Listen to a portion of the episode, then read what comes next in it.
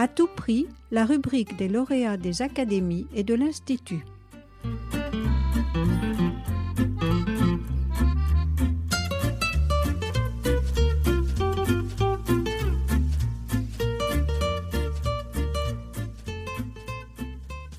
Bonjour, je m'appelle Julia Fuchs, je suis chargée de recherche à l'INSERM et euh, je dirige une équipe au Collège de France dans le Centre interdisciplinaire de la recherche en biologie, euh, aussi appelé euh, CIRB. Je suis lauréate du Grand Prix de la Fondation Énergie Institut de France de cette année.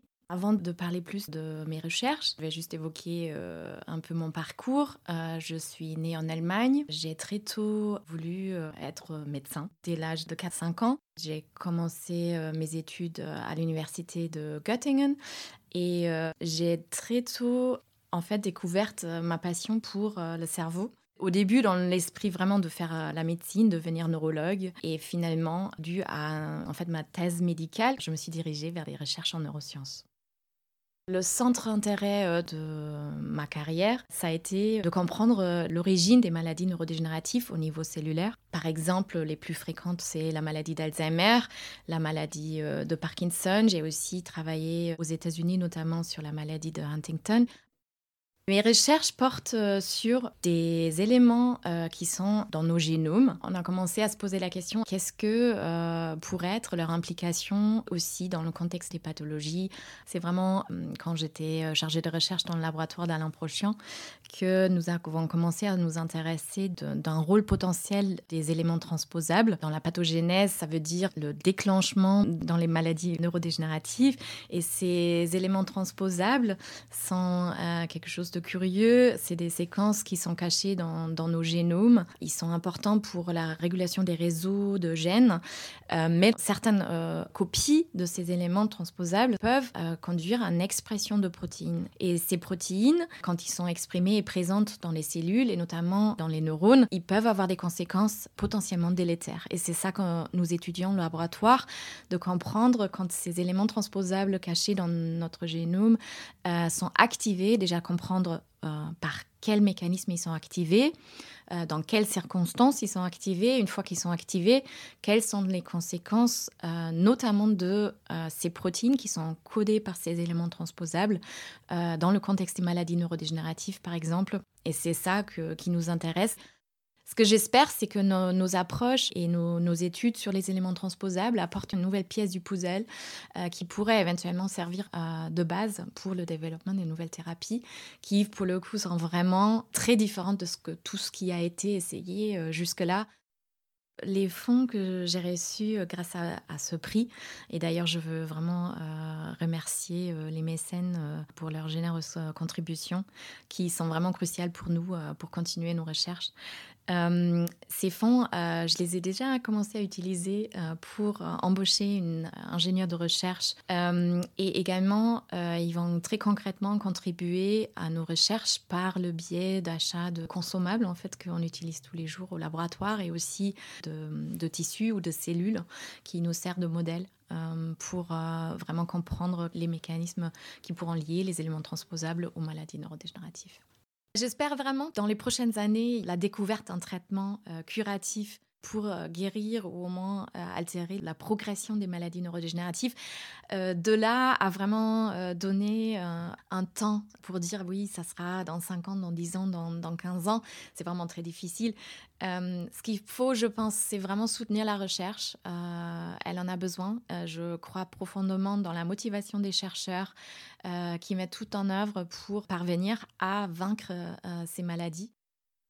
Alors le plus difficile peut-être au quotidien euh, dans la vie d'un chercheur, c'est probablement les contraintes euh, d'extérieur. Dans les dernières années, ou peut-être euh, même, même avant, le, soutien de la recherche financière diminue, la compétition augmente et on a un tout petit peu l'impression que on est évalué presque quotidiennement, ce qui n'est pas forcément une mauvaise chose, mais en fait, ces, couches d'évaluation permanente, euh, des fois, nous empêchent en fait de faire notre travail.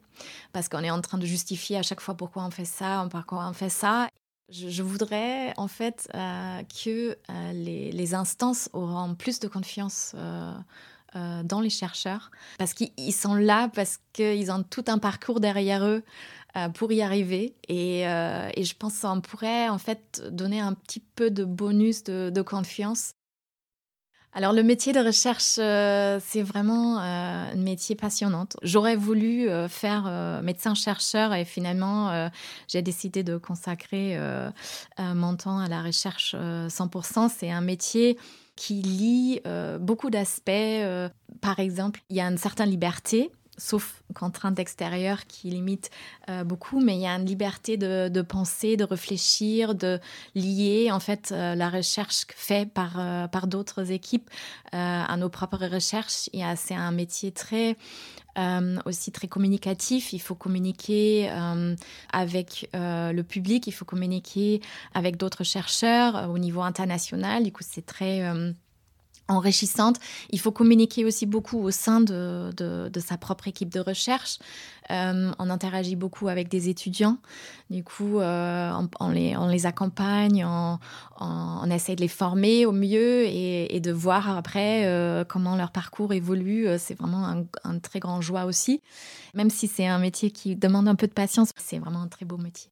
Quand on dirige une équipe de recherche, euh, on, fait un métier qui est très varié. Du coup, un journée type, euh, ça sera d'arriver au laboratoire, commencer à discuter avec euh, son équipe. Et puis, il y a beaucoup de travail maintenant pour moi, en tout cas, devant l'ordinateur. c'est beaucoup de recherche de financement. Du coup, euh, il faut préparer des dossiers, il faut préparer euh, stratégiquement, en fait, euh, qu'est-ce qu'on va faire pour les prochaines 2, 3, 4 années, tout en lisant la littérature actuelle, parce que la recherche, c'est très dynamique. Du coup, il y a beaucoup de, beaucoup de nouvelles connaissances qui s'accumulent. il faut les lire, il faut les évaluer, il faut en tirer aussi des idées pour euh, les mettre euh, voilà, dans, le contexte de ses propres recherches.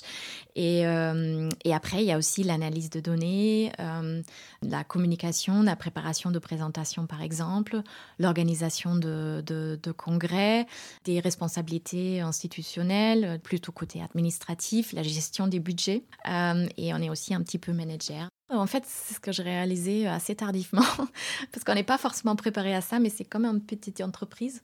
Euh, il faut garder les aspects budgétaires, euh, personnels, et puis euh, voilà la planification pour l'avenir. C'est un métier qui est très très beau, mais aussi très difficile à cause de, plein de freins d'avancement de carrière et de compétition et de sélection et évaluation. Du coup, il faut, faut toujours ressentir cette motivation. il faut qu'elle dépasse en fait peut-être les, les les craintes euh, euh, par rapport à l'environnement qui n'est pas toujours bénéfique. Et, euh, il faut bien sûr planifier la carrière, mais il faut aussi avancer pas à pas. Et, toujours, justement, regarder à l'intérieur de soi-même, est-ce que je, je suis toujours plus motivée que découragée pour, pour continuer les maladies neurodégénératives, euh, ils vont prendre l'ampleur, leur, euh, leur, leur, incidence va forcément euh, accroître dû au vieillissement des populations.